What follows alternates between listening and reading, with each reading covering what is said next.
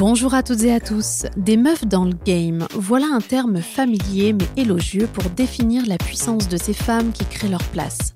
C'est la définition filigrane de ce podcast. On dit souvent qu'elles sont de sacrées femmes d'affaires ou qu'elles ont bien réussi, mais rarement que ce sont de sacrées meufs dans le game, comme si ce terme dérangeait. Chaque semaine, j'interroge celles qui cassent les codes, qui créent de nouvelles règles du jeu et qui osent entreprendre leurs rêves. Entrepreneuses, femmes engagées ou encore artistes, auteurs, athlètes, toutes portent une voix, ont de l'impact. C'est la raison pour laquelle nous voulons les entendre ici. Je reçois cette semaine Clara Mollet. Ancienne trader expatriée au Brésil, elle est aujourd'hui une experte de l'égalité au travail et auteure du livre Les règles du jeu aux éditions Duno.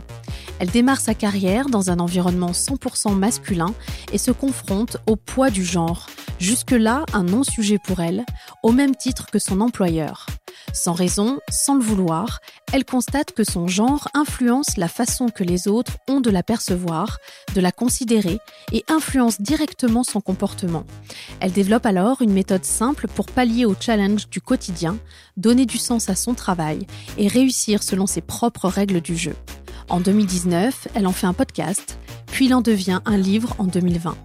Ce que j'aime avec Clara, c'est sa capacité à mettre des mots sur nos mots, parfois indescriptibles, inavouables, fâcheux. Elle sait lire dans nos pensées parce qu'elle sait ce qu'il s'y joue et n'hésite pas à lever les derniers tabous. Sa vision pointue et engagée de la place des femmes dans l'entreprise est riche d'enseignements. On boit ses paroles. Avec Clara, on aborde différents sujets, son expérience en tant que trader, sa définition de l'empowerment. Nous n'abordons pas seulement que les constats d'une société construite sur un héritage patriarcal, mais aussi sur les solutions à notre disposition pour reprendre la main sur sa carrière. On parle d'ambition et Clara nous dévoile l'une de ses règles favorites pour redéfinir le game comme ça nous chante. Si c'est la première fois que vous nous écoutez, bienvenue sur Muffin Game, le podcast qui vous aide à prendre votre place. Un épisode par semaine sort chaque mercredi si vous aimez être boosté par nos échanges inspirants. Et si cet épisode vous a plu, n'oubliez pas de vous abonner sur la plateforme que vous utilisez. Et suivez-nous sur la page Instagram Muffin Game Podcast si ce n'est pas déjà fait. J'ai le plaisir de vous inviter à mon rendez-vous avec Clara Mollet. Muffin Game Bonjour Clara. Bonjour Marielle. Bienvenue sur Muffin Game. Bah merci, je suis ravie d'être euh, reçue sur ton podcast. Et merci de me recevoir chez toi, dans ton appartement à Paris. Mhm. On a l'habitude de se présenter en expliquant ce que l'on fait au lieu de dire qui l'on est. Alors j'ai envie de te poser la question iconique de ce podcast. Peux-tu te présenter en nous disant qui tu es, Clara? Est-ce que j'aurais assez d'une vie pour répondre à cette question Euh, Je m'appelle Clara Mollet, je suis une femme française de 34 ans, maman d'une petite fille de 2 ans et demi. Euh, j'aime euh, la littérature, j'aime les aventures. Je crois que mes choix ont toujours, jusqu'à présent en tout cas, été guidés par une envie d'avoir une vie qui n'est pas tout à fait euh, banale. Je crois que j'ai un peu peur de la banalité. Et je crois que plus ou moins consciemment, c'est aussi ça qui, ouais, qui guide mes choix à la fois personnels, professionnels, euh, de vie, etc. Et, euh, et je suis parisienne, mais je me sens assez peu parisienne finalement. C'est intéressant. Peux-tu nous raconter ton expérience en tant que trader? Tu débutes ta carrière dans un environnement 100% masculin et tu prends conscience de quoi à ce moment-là? Ouais, alors ça, ça a vraiment été l'expérience fondatrice pour moi à plus d'un titre. Euh, bah, tu vois, euh, c'est très lié à ce que je, viens de dire en introduction. Donc, en fait, pourquoi est-ce que j'ai mis les pieds dans ce monde du trading? Euh, Je pense que été attirée. en fait, c'est marrant parce que j'ai commencé à faire du trading pas. J'aurais pas tradé n'importe quoi. Tu vois, je serais pas allée à Londres euh, chez JP Morgan pour trader des taux d'intérêt, par exemple. Ça m'intéressait pas du tout. Je suis partie au Brésil pour trader des matières premières. Donc, euh, c'est un monde euh, très spécial, en fait, où tu. euh, déjà, c'est très dépaysant, sur tous les plans. Euh, je pense que j'avais l'impression de. Euh, ça devait, ça devait résonner en moi, euh, ce choix-là, comme un- une espèce de. Ouais, d'envie de partir un peu à l'aventure, euh, de défricher un terrain, quoi, inconnu, un truc qui soit pas trop col blanc, pas trop propre. Voilà. Mais tu t'attendais à ça avant d'y avant aller D'être la seule femme ou pas du tout? Alors, être la seule femme, non. Maintenant, euh, mettre les pieds dans un monde un peu, euh, un peu euh, qui nous caresse pas forcément toujours dans le sens du poil, un peu challengeant, où évidemment, je savais que j'allais être en minorité en tant que femme, ça, ça n'a pas été une surprise.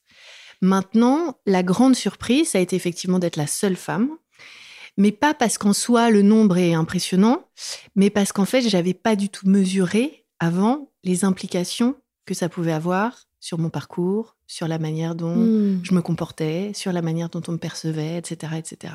Donc en fait, la, le choc de réalité, il est vraiment intervenu en commençant à travailler et, euh, et euh, parce que j'étais dans ce contexte tellement euh, particulier, quoi. Hmm. mais que j'avais choisi et que j'avais désiré. Et ça, c'est quelque chose qui est vachement important. C'est qu'en fait, je je me suis pas retrouvée là par hasard. J'ai pas été parachutée là-bas. J'ai pris un aller simple euh, pour un pays que je connaissais pas, pour aller décrocher un job que je voulais. Euh, je me suis vraiment donné les moyens de l'avoir. Donc il y a vraiment un désir très profond à l'origine de cette démarche, et c'est vachement important parce qu'en fait c'est aussi pour ça que euh, j'ai déployé autant d'énergie après pour y rester et pour euh, arriver à tirer mon épingle du jeu dans ce monde-là. Oui, puisque c'était choisi. Mm. Par contre, quand tu t'es aperçu de ça, euh, est-ce qu'il y a quelque chose que tu as mal vécu ou en quoi c'est venu bousculer un petit peu ton idéal? En fait, euh, ce qui m'a beaucoup perturbé au début, je pense, c'est le sentiment que ta vie professionnelle t'échappe. C'est-à-dire la, prise de conscience assez rapide qu'en fait, euh, tu n'as pas autant la main que ce que tu penses sur, ou en tout cas, tu as l'impression de ne pas avoir autant la main sur ta progression professionnelle que ce que tu croyais jusque-là. Ça, ça a été quand même un gros choc de réalité. Parce que, euh, parce que oui, je m'attendais pas du tout, du tout à ça. Parce que, euh, parce qu'encore une fois, le fait d'être une fille, puis une jeune femme, puis une femme, ça n'avait pas du tout été une variable de l'équation pour moi jusque-là. Mmh. Oui, c'était pas un sujet c'était pas un sujet. Et ça l'est devenu au moment où j'ai commencé à travailler. Parce qu'en fait, je me suis rendu compte, et en fait, ce qui m'a le plus marqué, plus encore que la, l'attitude des autres vis-à-vis de moi, etc., c'était mon attitude à moi vis-à-vis des autres qui m'a étonnée. C'est-à-dire le fait que moi-même, j'étais capable de euh, d'être un peu ma propre ennemie au travail parce que j'étais inhibée, parce que j'avais pas forcément les bons réflexes, parce que j'osais pas, parce que j'avais peur, parce que je regardais mes collègues masculins euh, qui pourtant avaient des parcours tout à fait, euh, tout à fait similaires aux miens, qui eux s'en tiraient beaucoup mieux et je, je, je, ne comprenais pas comment jouer leur jeu. Il y avait des trucs qui m'échappaient, le, les règles du jeu m'échappaient complètement. Et là, j'ai eu l'impression vraiment que ma vie professionnelle m'échappait, qu'en fait, elle, elle, elle, j'étais un peu à la merci du bon vouloir des uns et des autres. Est-ce que j'étais au bon endroit au bon moment? Est-ce que mon chef mm. m'aimait bien, m'aimait pas? Est-ce qu'il était de bonne humeur, pas de bonne humeur? Est-ce qu'il préférait mon camarade parce qu'ils avaient joué au foot le dimanche? Enfin, c'était que des trucs en fait qui avaient rien à voir avec le travail. Et là, là, ça a été un peu vertigineux parce que je me suis dit, attends, je suis dans un job a priori que j'aime, dans lequel j'ai envie de progresser, je me donne et tout, mais en fait, ça se joue pas du tout là-dessus. Ça joue sur un autre terrain, là, ça va pas du tout. Et en fait, euh, évidemment, en, gagnant en expérience, en vivant des situations, en prenant, euh, je dis toujours, le, temps est notre allié, quoi. Donc c'est la beauté aussi de vieillir, d'avancer en expérience euh, en général euh, et, dans la vie professionnelle en, particulier, c'est que le, temps ne fait que nous faire gagner en confiance, en expérience, en maturité, etc. Et à mesure qu'on avance, on défriche le terrain. On comprend comment ça marche, on met des choses en place qui marchent, c'est juste que, c'est ce que je dis toujours, les règles du jeu, moi j'aurais aimé les entendre avant de commencer à travailler. Ça m'aurait fait gagner un temps fou. Mais pour autant, et pour qu'on comprenne aussi ce qui s'est passé, ce qui s'est joué pour toi, tu as été recruté. Donc ça voulait dire que ton, ton, sexe n'était pas un sujet. Pour autant, quand tu as pris tes fonctions, tu as senti le poids du genre. Euh, c'est, on te le faisait ressentir ou c'est toi qui avais cette projection-là? Cette, euh, Est-ce que c'était quoi une... Tu imaginais ou, vraiment on te l'a dit, on te l'a, fait ressentir Je pense qu'il y avait un peu des deux. Euh, d'ailleurs, c'est très marrant que tu parles de mon recrutement parce que tu as tout à fait raison. Mon genre n'est pas du tout intervenu là-dedans. D'ailleurs, c'est ça qui était marrant. C'était, c'est le paradoxe permanent. C'est qu'en fait, j'avais un chef qui était un type complètement atypique. C'est un mec euh, qui avait fait sa, sa qui avait tracé son chemin dans le monde du trading, mais il venait euh, d'un milieu ultra modeste. Il faisait les marchés, euh, enfin les, vrais marchés de fruits et légumes quand il avait 10 ans au Brésil. Enfin, c'est un type qui s'est fait tout seul, qui avait une espèce de de génie commercial, tu vois, une espèce de sens comme ça des gens, du, du business, etc., qui était aussi un petit peu barré, donc qui faisait qu'il prenait des risques un peu plus importants que le commun des mortels. Donc c'était vraiment une personnalité. Et lui, il m'a vu arriver et je me souviendrai toujours. Alors c'est marrant parce qu'en plus j'en avais fait plein des entretiens au Brésil. Moi je suis arrivée, je savais dans quoi je voulais travailler, j'avais 15 jours d'entretien prévus déjà en arrivant, donc j'étais hyper... Euh, donc j'en avais fait plein, sauf que lui, j'arrive à son entretien, j'avais déjà... Euh, enfin bref, j'arrivais en fin de, de, de, course de mes entretiens là. Et euh, je savais que j'avais des options que j'allais me décider. je, suis allée, c'est comme quoi le destin, parfois, j'ai failli pas y aller en plus à ce truc-là, en me disant non, mais c'est bon, j'étais fatiguée, j'en avais marre de passer l'entretien. Et, euh, et finalement, j'y suis allée. Et, et, je me souviens de ce jour, l'entretien, il a duré 10 minutes. En fait, il a regardé mon CV. Il n'y avait rien dessus, puisque je connais, j'avais un peu un bah, tu démarrais, voilà, Je connaissais rien à rien. Bon. Et il a mis le CV de côté, comme ça. Il m'a dit Bon, t'es venu ici comment? Je dis Comment ça? Non, mais t'es venu, c'est quoi le, t'es venu comment, c'est quoi le truc? Donc je raconte, j'ai pris mon petit billet d'avion. Euh, tu connais des gens? Non. Tu parles portugais euh, Pas trop. Euh, machin. Et en fait, il m'a dit, mais en fait, j'ai pas besoin de te, tester sur tes compétences de trader. Clairement, t'as pas de problème avec la prise de risque. Le reste, tu vas l'apprendre ici. Carrément. Et le truc, et en 10 minutes, c'est plié. Donc en fait, c'est pour te dire que c'est un mec qui n'avait pas a priori, pardon, de, de justement d'a priori de genre. Hmm. Là où les choses deviennent plus compliquées, et je pense que c'est là aussi qu'on peut faire le lien avec euh, des situations, j'allais dire, plus, plus courantes, plus banales euh, euh, que, que, celles que je décris. la difficulté sur ces questions de genre, de biais de genre, de femme, de prendre sa place au travail, etc., c'est bien parce que c'est d'une complexité inouïe qu'on met tant de temps à les dénouer. C'est qu'en fait, les vrais gros machos qui te voient arriver, il y a écrit femme incompétente, femme hystérique, ils sont relativement peu nombreux. Ce qui rend la chose plus compliquée, c'est qu'en fait, eux-mêmes ne sont pas conscients de la de l'enracinement extrêmement profond des biais de genre. Nous-mêmes n'avons pas conscience de notre à quel point on est formaté sur la question des biais de genre. Et en fait, c'est en vivant des situations, mais c'est extrêmement subtil. Et donc, pour reprendre le cours de ce qui s'est passé. Euh, les mois qui ont suivi, moi, on m'a jamais dit, t'es une fille, donc tu vas faire ça. On m'a jamais dit, bon, Clara, c'est la fille de service de l'équipe, en gros, donc on va lui, lui refiler. C'était beaucoup plus subtil que ça. C'était quelque chose d'extrêmement naturel. Il y avait, ce que je dis dans le livre d'ailleurs, il y avait une espèce de deux poids, deux mesures, mais naturel, inconscient. Et c'est là que ça devient compliqué. C'est qu'en fait, on ne peut pas reprocher aux, autres leur espèce de formatage culturel, social, historique, etc. C'est nous-mêmes, on est pétri de ça. Et en fait, ce qui a rendu, j'ai trouvé moi ma situation compliquée, c'est qu'il n'y avait aucune volonté de me nuire. Il n'y avait aucune cabale contre moi. On disait, mais Clara, c'est la fille, donc on va lui refiler d'office l'émission un peu moins intéressante, le travail un peu plus chronophage. Quand elle va parler en réunion, bah, on va moins l'écouter, puis on va écouter celui qui éventuellement parle plus fort, etc., etc.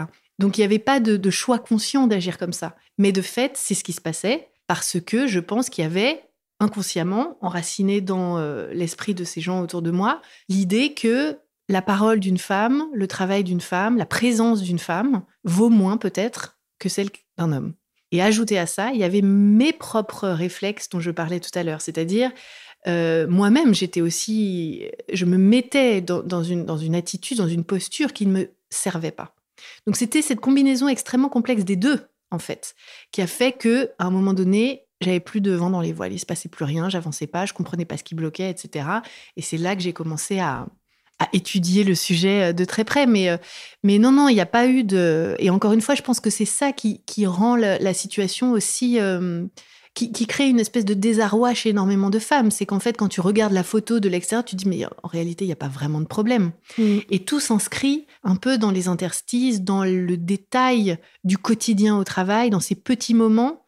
Et c'est pour ça que moi, je me suis attachée à travailler sur cette échelle micro du quotidien, des, petits moments, des, des, petites conversations, des petits échanges informels, parce que c'est là qu'une carrière se noue, et c'est là qu'en fait prennent corps les biais dont on n'a pas conscience. Et parfois, on est tellement pris au dépourvu qu'on est soi-même un peu sidéré quand on est face à ça.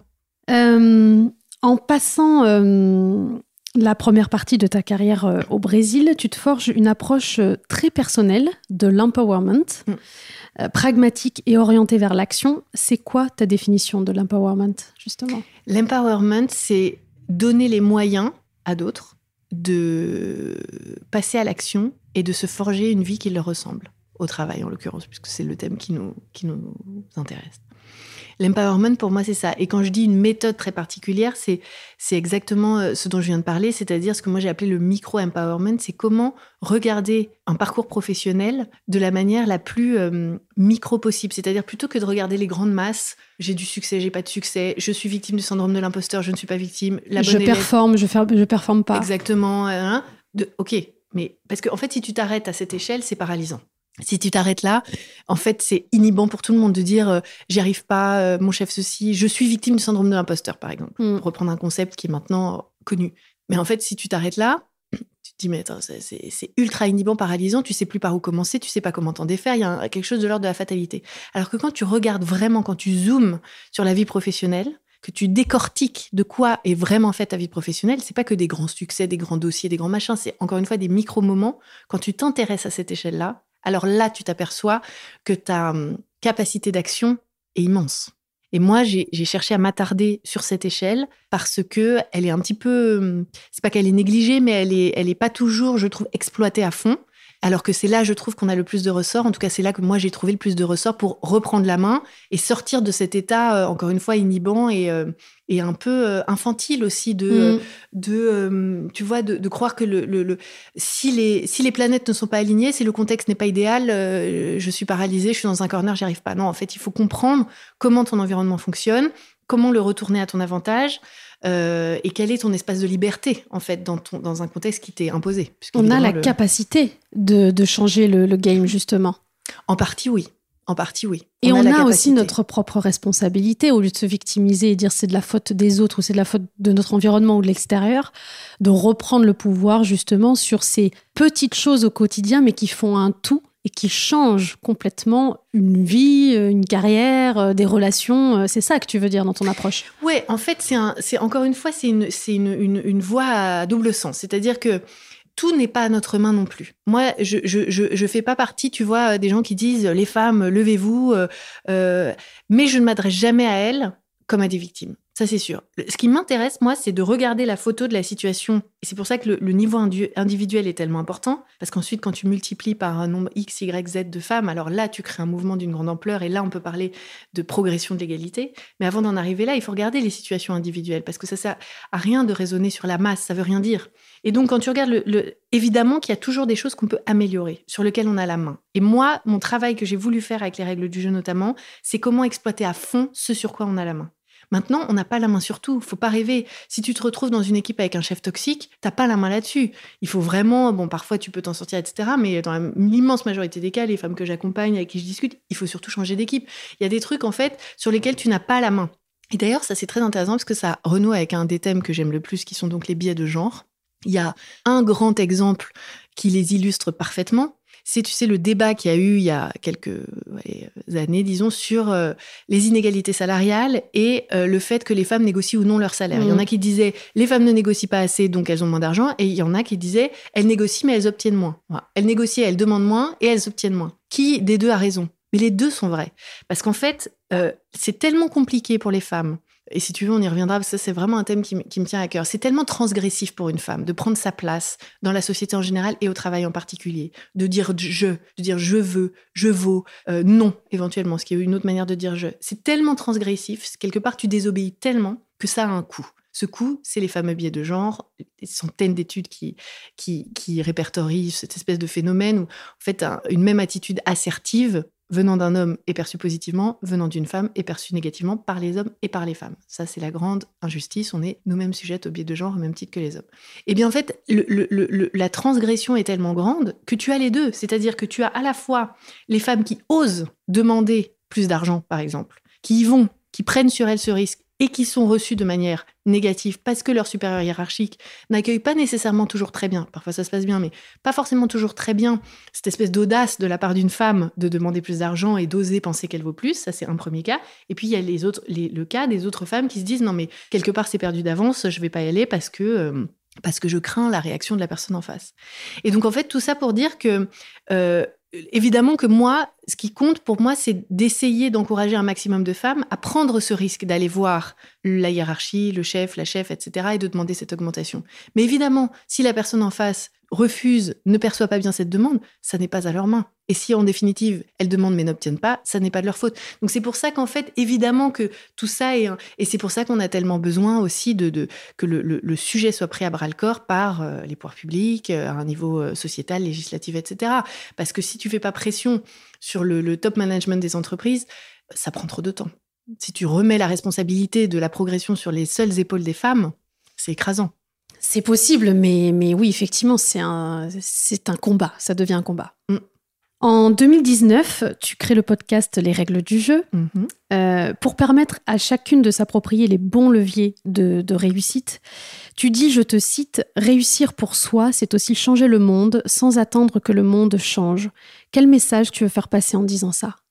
En fait, euh, je veux dire que hum, on a le droit euh, d'être ambitieuse, on a le droit d'embrasser euh, le fait de vouloir euh, réussir. Alors il y a tout un chapitre dans le livre d'ailleurs sur la définition de la réussite, on n'a pas toutes le même. Et puis d'ailleurs au fil de la vie ça peut changer. Par exemple moi ma, définition de la réussite quand j'étais trader était très différente de celle que j'ai aujourd'hui. mais c'est aussi pour ôter un peu de culpabilité sur les épaules des femmes qui bien souvent écartent de la main euh, la réussite, l'ambition, le fait de vouloir gagner de l'argent, comme si c'était quelque chose d'un peu impropre ou d'un peu vulgaire ou d'un peu... Euh, Totalement. Voilà, il y, a, mm. une, forme de culpabilité. D'ailleurs, je, le, deuxième podcast que j'ai écrit donc sur l'investissement, aider les femmes à passer le cap de l'investissement, qui s'appelle le Starter Pack, je, m'intéresse beaucoup, je travaille beaucoup sur la question des femmes et de l'argent. Et, vraiment, il y a une, culpabilité très, très enracinée là aussi, où bon, on a été tenu aussi à l'écart de toutes ces questions pendant tellement longtemps, mais il y a quelque chose un petit peu comme ça de,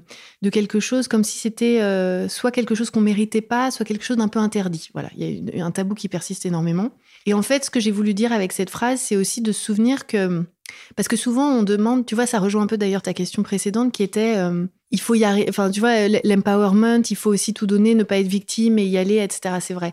Mais en fait, euh, le, le, la question, c'est aussi de dire, parfois on me demande, mais comment je fais pour, pour m'engager sur ces questions? Mmh. Comment je fais pour... Euh, moi aussi, je suis, je suis vraiment choquée par l'injustice, je constate, je vis des choses, je suis témoin de scènes euh, qui sont inacceptables dans le monde du travail, comment on fait? Mais quelque part, tout faire pour réussir soi-même, c'est déjà, quand on est une femme, c'est déjà une manière d'œuvrer pour l'égalité à grande échelle. Parce qu'on crée des exemples, on crée une dynamique, on crée des exemples autour de soi, et puis éventuellement pour les gens qui arrivent après nous, et puis éventuellement pour nos enfants, et puis éventuellement pour de nouveaux modèles, de nouveaux modèles. Et je trouve qu'une femme qui se met en mouvement, déjà pour elle-même, elle, s'inscrit dans quelque chose où petit à petit, il y a aussi, euh, tu vois, euh, ça me fait penser, je fais des, je digresse un peu, désolée, mais ça me fait penser, la, dernière fois, j'étais à un super événement euh, sur la liberté financière et, et, et justement, on parlait. ah, attends, je sais ce que je voulais dire. Non, mais voilà, effectivement, tu crées des modèles et tu crées un mouvement. Voilà, ça m'est revenu. Donc, ce qu'on me demandait, euh, parce qu'il y a une femme qui m'a posé la question dans l'assistance, on disait, mais comment, et c'est des questions qui reviennent tellement souvent, comment faire pour se défaire du syndrome de l'imposteur enfin?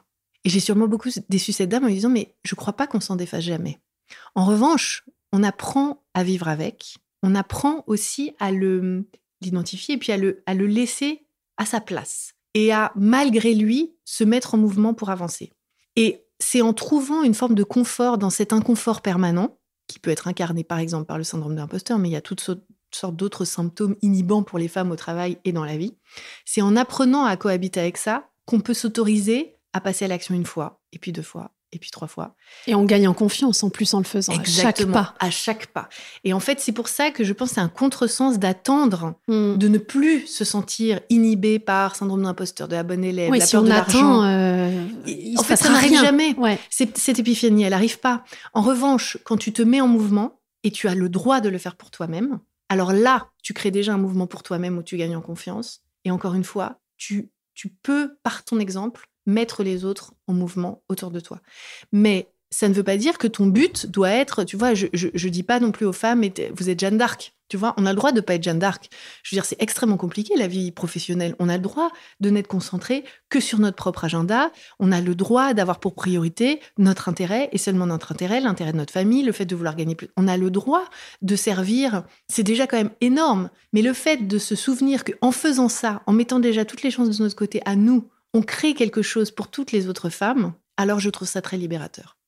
Tu considères que le mouvement peut se faire de l'intérieur, en tout cas en matière d'égalité au travail. Nous avons tous les moyens de faire bouger les lignes. comment selon toi? Parce que souvent, on est plutôt dans une posture où on dénonce, on constate, mais on n'est pas force de proposition. C'est quoi ton avis sur les moyens justement pour pallier à ça? En fait, je pense justement que les moyens, c'est de toujours repartir de soi, de ce qu'on cherche, de ce qu'on veut. Pourquoi est-ce que je suis là? Pourquoi Qu'est-ce que je fais là? Pourquoi C'est quoi ce travail? Qu'est-ce que Et d'essayer de euh, d'en tirer le maximum de profit pour soi. Est-ce que je m'épanouis? Est-ce que je rencontre des gens? Est-ce que j'apprends des choses? Est-ce que je gagne de l'argent? Euh, Est-ce que j'ai la boule au ventre en allant travailler? Est-ce que euh, je me sens la corde au cou à la fin du mois, etc., etc. C'est des sujets. il faudrait rentrer dans le détail, mais enfin, le but, c'est toujours de se dire, euh, évidemment, euh, il y a des choses à dénoncer, c'est important de chiffrer, c'est important de mesurer les inégalités, enfin tout ça, c'est absolument fondamental pour mesurer le problème. Mais euh, moi, ce que je me suis attachée à faire dans ce travail, c'est d'essayer de faire le pont entre le constat sociétal de l'inégalité et la réalité des femmes. Comment tu passes d'un sentiment d'injustice, de révolte même parfois, quand tu vis certaines choses au travail ou quand tu lis certains chiffres ou quand tu prends conscience de la, situation de, des inégalités euh, au travail, par exemple, euh, en France, pour parler de, disons, d'un panorama, afin de rester sur une zone euh, petite, comment tu passes de ça à ta réalité?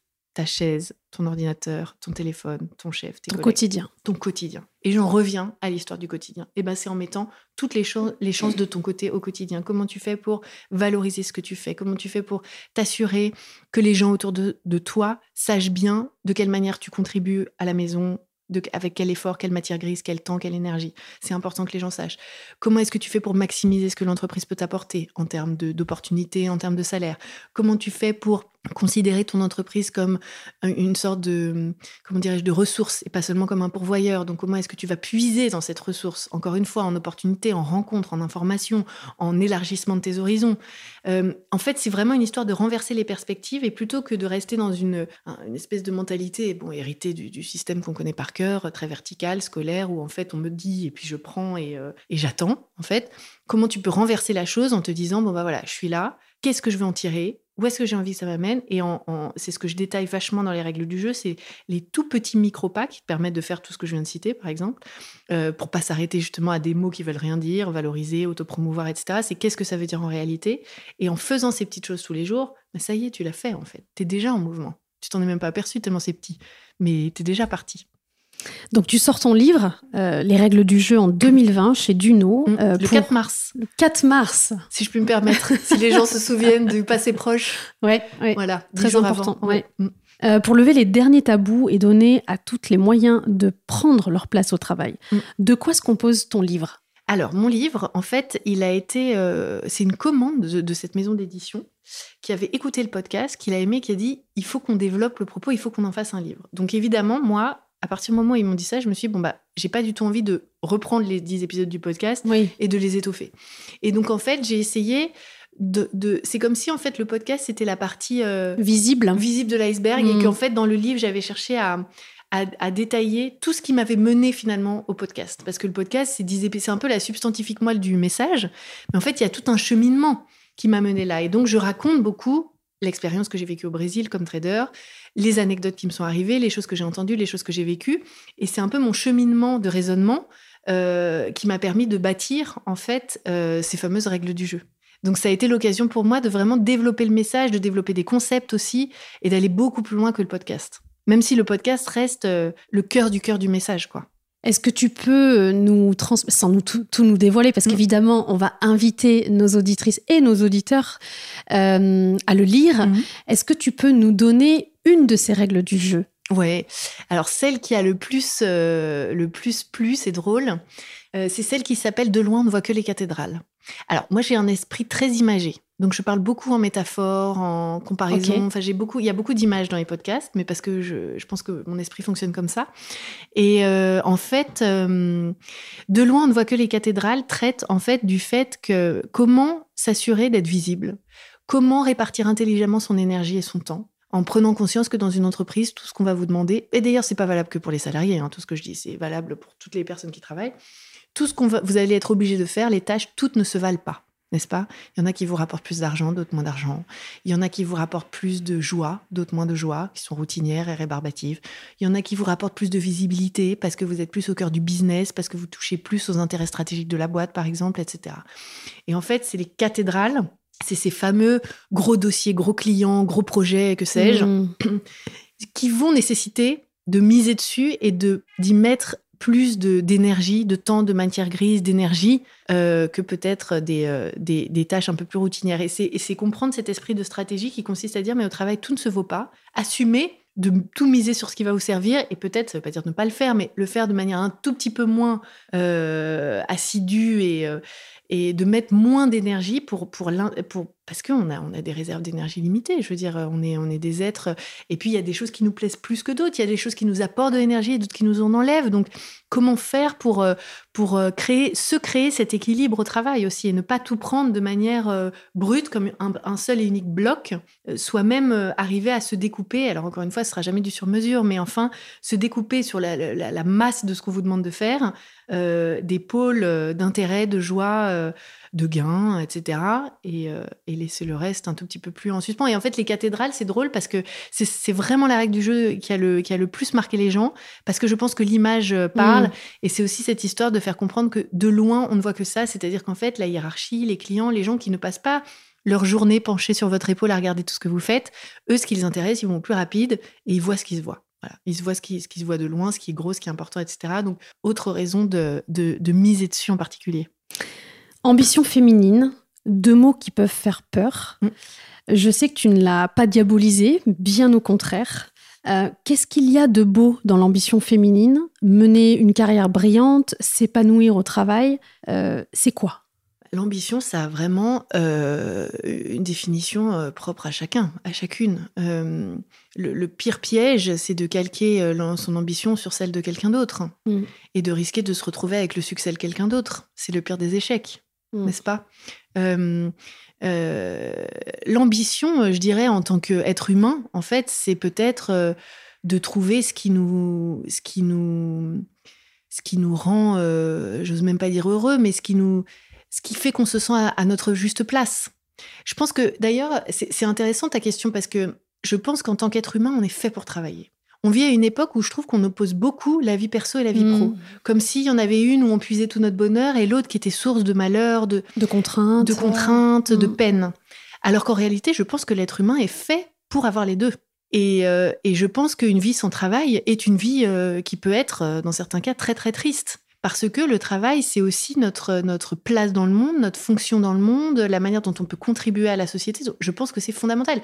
Alors, évidemment, on vit à une époque où la tertiarisation a fait que beaucoup de gens ont perdu du sens- au travail, donc il y a une crise majeure, etc. Mais il n'empêche que je, pense que plus que jamais, il faut se poser cette question de qu'est-ce que je viens chercher, en se souvenant que c'est pas du sur-mesure, c'est pas forcément parfait, mais euh, je pense que la, première ambition, c'est ça, c'est de se lever le matin en se disant là, je suis en phase, en sachant que tout ça peut changer. C'est aussi la beauté pour le coup de l'époque. C'est que c'est plus une autoroute la vie professionnelle. C'est on peut commencer à A, puis B, puis C. Moi, j'ai déjà, bon, j'ai 34 ans, j'ai déjà au moins deux vies professionnelles derrière moi et j'espère bien en avoir plein d'autres. Donc euh, euh, ça, c'est la joie, je trouve, de notre. On n'est on n'est jamais enfermé comme on pouvait l'être il y a une trentaine, quarantaine, cinquantaine d'années.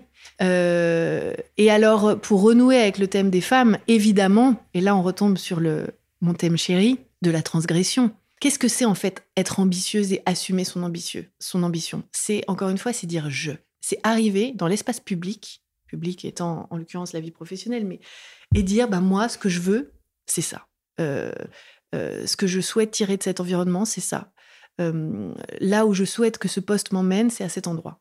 Pas très français cette phrase, mais tu vois ce que je Mais veux on dire. a bien compris. Euh, et donc, euh, en fait, euh, c'est extrêmement transgressif parce que c'est une affirmation de soi.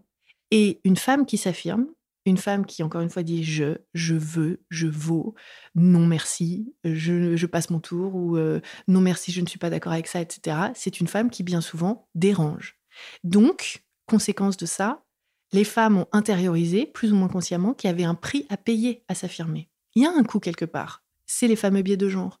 Et tu vois, euh, il y a, il y a euh, euh, quand, tu, quand tu parles d'ambition féminine et cette espèce de, d'opposition, de, d'antagonisme des deux termes, tu as tout à fait raison, parce que c'est un, ex- un exemple qui, qui date un tout petit peu, mais que je trouve tellement éloquent et que je cite dans le, dans le livre notamment, c'est quand Hillary Clinton était candidate aux élections présidentielles, il y a un mot qui est apparu dans le, monde médiatique, qui n'avait jamais été employé pour aucun candidat à l'élection présidentielle jusque-là, c'est la likability c'est-à-dire sa capacité à être ou non apprécié. Et alors, il y a des baromètres qui sont sortis dans les, dans tous les sens tout à coup, parce qu'il fallait mesurer, et on s'est aperçu qu'en fait, euh, limite, plus elle montait dans les sondages, plus sa capacité à être appréciée des gens diminuait.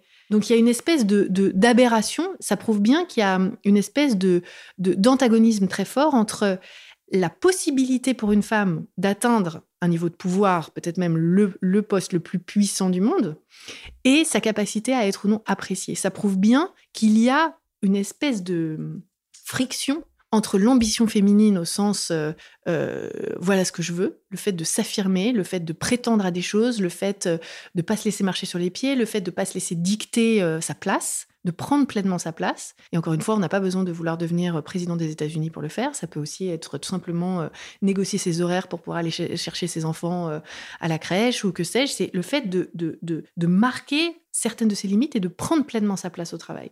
Et eh ben ça, ça a un coût.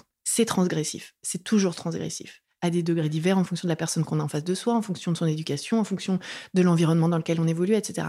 Mais c'est toujours, toujours transgressif. Et ça, moi, en fait, j'ai découvert, mais tu vois, c'est là aussi où tout ça, c'est un cheminement. J'ai découvert que c'était ça le cœur de mon propos. C'est comment accompagner les femmes dans cette transgression, petit à petit, petit pas par petit pas, d'assumer le fait de transgresser, de pas en avoir peur, parce que, en fait, le plus grand risque de tous, c'est de ne pas transgresser du tout et de rester sur le bord de la route. Voilà. Mais euh, évidemment, ambition féminine, euh, pour moi, il faudrait pas dire féminin, enfin je veux dire ambition tout hmm. court. Et donc, euh, et donc oui, le fait, le fait d'ailleurs qu'on ait besoin de préciser prouve bien qu'il y a un sujet. D'accord.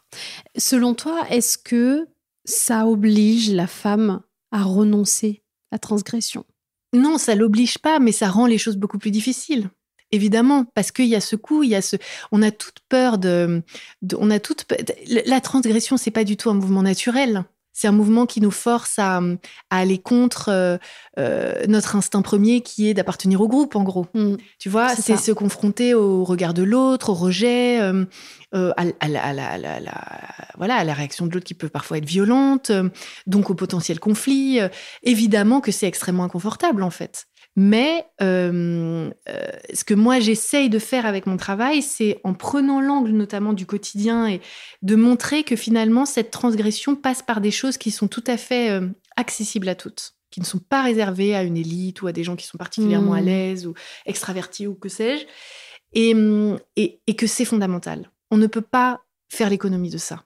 Parce que ne pas y aller, ne pas demander, ne pas aller au bout de ses rêves, de son ambition, etc., c'est vraiment passer à côté de sa vie professionnelle. C'est ça le vrai risque, en fait. Le plus grand danger, c'est de garder toujours la pédale sur le frein, enfin le pied sur le frein, et de, et de, et de jamais vraiment aller au bout d'eux, et d'arriver 30, 40 ans plus tard en se disant, mais mon Dieu, quel dommage. En sachant que, bon, euh, on peut toujours, euh, on peut toujours, voilà, on n'est jamais, c'est jamais terminé, terminé, mais voilà, c'est de faire gagner du temps aux femmes pour leur faire comprendre que oui, il y a un coût à payer. Et ça, c'est quelque chose que je dis à chaque fois que j'interviens. Rien de tout ce que je dis n'est facile.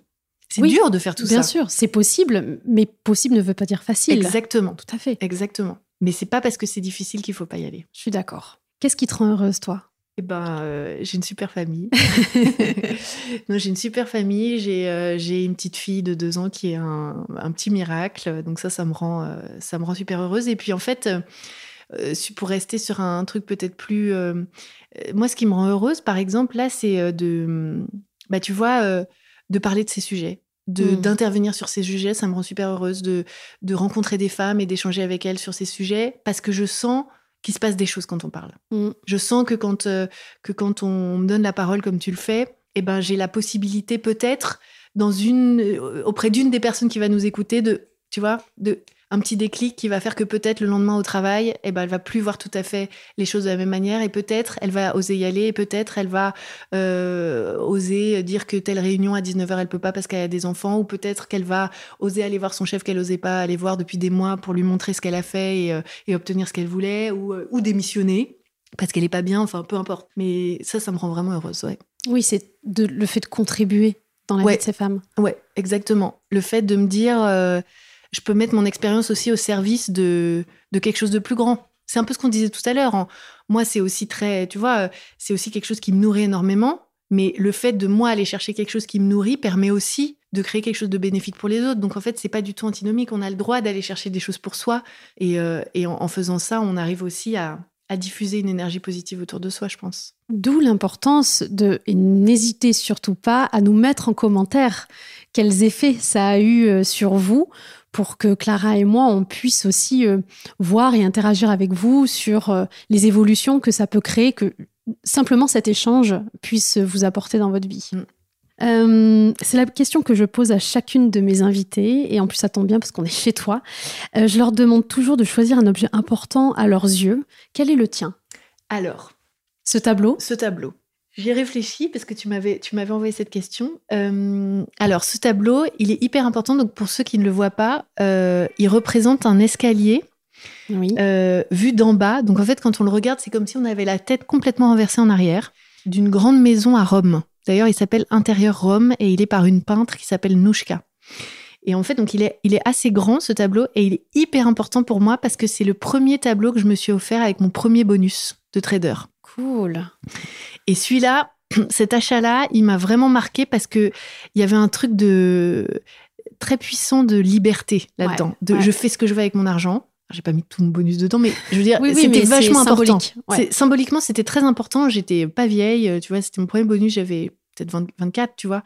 Et donc, mais c'était euh, vraiment euh, une espèce de, tu vois, de, de prise de pouvoir quelque part sur, bah voilà ce que j'ai envie de faire avec mon argent. C'était un choix très conscient et très affirmé. Et, d'ailleurs, ça renoue, tu vois, avec le, travail que je fais aujourd'hui autour de l'investissement, etc. Vraiment, décider où, tu alloues ton argent, c'est une prise de pouvoir très importante quand tu réfléchis. C'est, le plus important, c'est, le lieu de pouvoir par excellence, l'argent. Donc la manière dont tu le dépenses, c'est un choix euh, citoyen, etc., mais aussi de, puissance qui est, extrêmement fort, en fait. Et donc investir son argent, voilà, on peut, c'est un investissement dans la mesure où, mais c'est pas un investissement au sens, disons, classique du terme, mais euh, l'investissement, c'est pareil. Et donc, euh, tout ce travail que j'essaie de faire aussi pour casser le, tabou entre l'argent et les femmes, ça, ça, rejoint exactement le même mouvement de dire, euh, vous avez le droit d'occuper cet espace-là aussi dans la société. De vraiment arriver, de dire, bah, cet argent que je gagne, voilà ce que je veux en faire. D'aller voir votre banquier, de dire, voilà ce que je veux. Voilà combien j'ai à mettre. L'argent, moi, je le vois aussi comme un moyen d'être libre. Et ouais. C'est sa liberté. Exactement. Et l'investissement, c'est la liberté. Parce qu'en fait, pareil que dans le. Comme on vit dans une société qui est relativement mature sur ces questions par rapport à, des pays en développement, etc., euh, on peut avoir l'illusion de l'égalité. Et comme les femmes sont arrivées massivement sur le marché du travail depuis les années 60-70, on a l'illusion d'une forme de liberté financière. Parce qu'en fait, on est autonome financièrement. Mais quand tu regardes dans le détail de vraiment, il y a les écarts salariaux et puis il y a la répartition des charges au sein du foyer, il y a le système fiscal français, il y a énormément de, choses, les, aides, l'allocation, enfin la, conditionnalité des aides d'État, enfin il y a énormément de sujets. Et là aussi, il faut regarder dans le détail en fait de, de tout ce qui se passe. Tu t'aperçois qu'en fait, la liberté financière, elle n'est pas si acquise que ça pour les femmes. On vit dans une précarité plus grande que ce qu'on pense d'un point de vue financier, qui se révèle, hélas, souvent quand il y a un accident de parcours. Hmm. Une maladie, un divorce, un machin. Et là, tout à coup, le niveau de vie chute, on ne sait pas d'où ça sort, et on se retrouve, euh, voilà. Et en fait, l'investissement, et plus tu commences tôt, plus c'est le fait de se fabriquer une deuxième source de revenus, en plus de son salaire, par exemple. Et la, la vraie source de liberté, elle est aussi là. D'être autonome financièrement, de pouvoir payer son loyer, payer ses factures, son alimentation, l'école, le machin, mais aussi avoir une deuxième source de revenus parallèle qui te permet de ne pas voir ton niveau de vie chuter en cas de pépin, ou, sans parler d'ailleurs des scénarios les pires, mais qui te permet aussi de, euh, de financer tes rêves, de financer une formation si tu as envie de changer de voie, qui te permet de quitter un travail si tu as envie de t'en aller, euh, qui te permet de, de, de, financer n'importe quoi, un tour du monde avec ta famille si tu as envie d'offrir ça, ou euh, les études de tes enfants, n'importe quoi. Donc ça, c'est un thème qui reste encore c'est une, terre à conquérir, quoi, encore. Quand tu parles de deuxième euh, revenu, euh, est-ce que tu le vois plutôt comme euh, des revenus composés, par exemple? Parce que je, j'anticipe les questions éventuelles, c'est dire, ben, attends, je peux pas avoir un deuxième travail ou je peux pas avoir un deuxième business, ou, tu vois? Non, oui, exactement. C'est de la beauté de l'investissement. C'est ça. C'est qu'une fois que tu as commencé, en fait, tu penses plus. Hmm. Le fait d'investir, c'est l'argent travaille pour toi. L'argent travaille pour toi. C'est pas d'avoir un side hustle ou je sais pas quoi, un deuxième business. Non, bah non, non, justement. C'est de prendre une portion qui peut être congrue d'ailleurs de tes revenus mensuels. Euh, les gens pensent toujours d'ailleurs que pour investir, il faut être riche. Pas vrai du tout. Tu peux commencer avec 50 euros par mois, 20 euros par mois, même sur les premiers salaires. Tu les mets de côté et tu les investis. Euh, alors, il y a, il y a beaucoup d'options, on pourrait en discuter, ça pourrait faire l'objet d'un épisode à part entière, mais qui te permettent en fait de, de, de, faire travailler ton argent pour toi tout seul. Et en fait, toi, tu mets en place tes, tes virements automatiques sur des produits qui te conviennent, dont tu maîtrises le risque, et ensuite tous les, et c'est la beauté des intérêts composés après les intérêts qui se calculent sur les bénéfices précédents, etc., etc., et ça fait boule de neige. Mais bien sûr, non, le but n'est pas de rajouter une charge de travail, euh, voilà. Parce que là, la liberté, elle y est plus. Exactement. On est d'accord. Exactement. Euh, quelle femme aimerais-tu entendre sur Muffin Game? Alors, une ou plusieurs. Une ou plusieurs. Ce qu'on veut. Écoute, j'ai, bon, j'avais plusieurs noms et il y en a une. Si tu arrives à la voir vraiment, elle est, elle est fascinante. C'est une femme qui s'appelle Rada Atem. Hmm, ça me parle. Écoute, bah, elle est. Alors, c'est une gynécologue obstétricienne qui doit avoir peut-être une soixantaine d'années, je dirais aujourd'hui, et qui est bon, qui a, qui a une, une, carrière. Enfin, elle a été vraiment, euh, enfin, c'est vraiment en pointe dans son domaine. Elle maîtrise vraiment son art, et elle a créé la Maison des femmes de Saint-Denis notamment. Ok, je lui, je l'ai invitée. C'est pas vrai. Je te jure. Ah, écoute, ah bah écoute, mm. et, en fait, j'ai pensé à ça. J'ai écouté, tu sais, il y a les À voix nues de France Culture, oui. tu sais, ce programme. Il y en a, elle en a fait un récemment. Oui. Donc en cinq épisodes, elle déroule, elle raconte un peu sa vie, etc. J'ai adoré. tu l'as écouté Ouais, ouais, j'ai adoré. Ah bah écoute, moi, elle m'a ensorcelée. Mm. Bon, déjà, c'est une voix. Elle a mm. une voix. Je trouve qu'en podcast, elle est ensorcelante. Et puis c'est un parcours, enfin, c'est un monstre, quoi, cette femme. Et elle, elle, euh, en matière de droits des femmes, elle a, elle a vraiment, vraiment œuvré, quoi. Et elle œuvre toujours. Donc, euh, si elle t'arrive à la voir, ce serait juste euh, magnifique, quoi. Aidez-nous à la voir sur Muffin Game. Faites des messages. pas de contact direct, je la connais pas. je la veux sur le podcast, on est d'accord. Bah, Très bon choix, je valide. c'est quoi pour toi une femme qui crée sa place, qui est dans le game et qui crée ses propres règles du jeu? C'est une femme qui ose transgresser. Hmm et qui ose prendre sa place au En fait, quand tu regardes, si tu dois résumer en un mot ce que c'est que la conquête des droits des femmes, ça revient toujours à la même chose. C'est le fait de prendre sa place dans l'espace public. Voter, travailler, euh, avoir un compte en banque, euh, prétendre au même poste que les hommes, etc. Tout ça, c'est comment faire pour sortir de la domesticité, à laquelle on a quand même été cantonné pendant très longtemps, et prendre ta place dans l'espace public, que ce soit physiquement, avec la voix, avec notre travail, avec nos efforts, juste exister physiquement. Quand tu, quand tu vois, et, en fait, ce qui est compliqué dans le monde professionnel, c'est que euh, c'est comme si dans le, monde du travail, on avait recréé une domesticité. Mmh. Tu vois, une place à laquelle on, compte, on cantonne les femmes, et quand elles en sortent de cette place-là, on n'aime pas trop. C'est un peu comme si on avait recréé cette espèce de bulle-là, et qu'on devait, en plus de devoir l'éclater en dehors du travail, on devait remener ce même combat à l'intérieur de notre vie professionnelle. Et donc pour moi, euh, une femme qui est dans le game, c'est une femme qui a conscience de ça déjà, de, l'immense difficulté que tout ça représente, parce qu'encore une fois, ça n'a rien de facile. Même si et, je dirais même que c'est peut-être encore plus dur aujourd'hui parce que ça se voit moins. Ça se voit moins. Tu vois, ils ont tous les arguments, les détracteurs du féminisme, pour dire mais c'est bon, l'égalité, vous l'avez, etc. Il faut regarder dans les détails maintenant pour voir que c'est pas le cas. Euh, surtout dans la pratique, parce qu'en théorie, oui, il y a des combats qui ont eu des résultats, certes. Exactement. Dans la pratique, c'est autre chose. C'est exactement ça. Et donc, euh, donc euh, mais donc une femme qui, prend conscience de cette difficulté, mais qui assume la désobéissance et la transgression qui vient avec pour être dans le game, quoi, pour prendre sa pleine place dans le monde. Où est-ce que nos auditrices peuvent te trouver ou te retrouver? Je suis sur les réseaux, LinkedIn, Instagram. Clara Mollet. Clara Mollet. J'ai un site, claramollet.com, et je réponds aux messages en général. Et ton livre, où est-ce qu'on peut le trouver? Partout. Alors mon livre, il est très facile à trouver. Il est sur toutes les plateformes. Enfin, vous pouvez l'acheter euh, en librairie, comme, euh, sur Internet, comme sur Internet, partout. Très facile à trouver. Parfait. Merci beaucoup, Clara. Merci à toi, Marie. À très bientôt. À bientôt. Merci de nous avoir écoutés jusqu'au bout. Vous êtes des meufs en or. Si le podcast vous a plu, prenez quelques minutes pour le noter 5 étoiles, puis déposer un commentaire, ça m'aide beaucoup. Et à partager votre ressenti sur Instagram en nous taguant, ça nous permettra d'interagir avec vous et à d'autres de découvrir Muffin Game plus facilement. On se retrouve la semaine prochaine pour un nouveau rendez-vous. Bisous, bye bye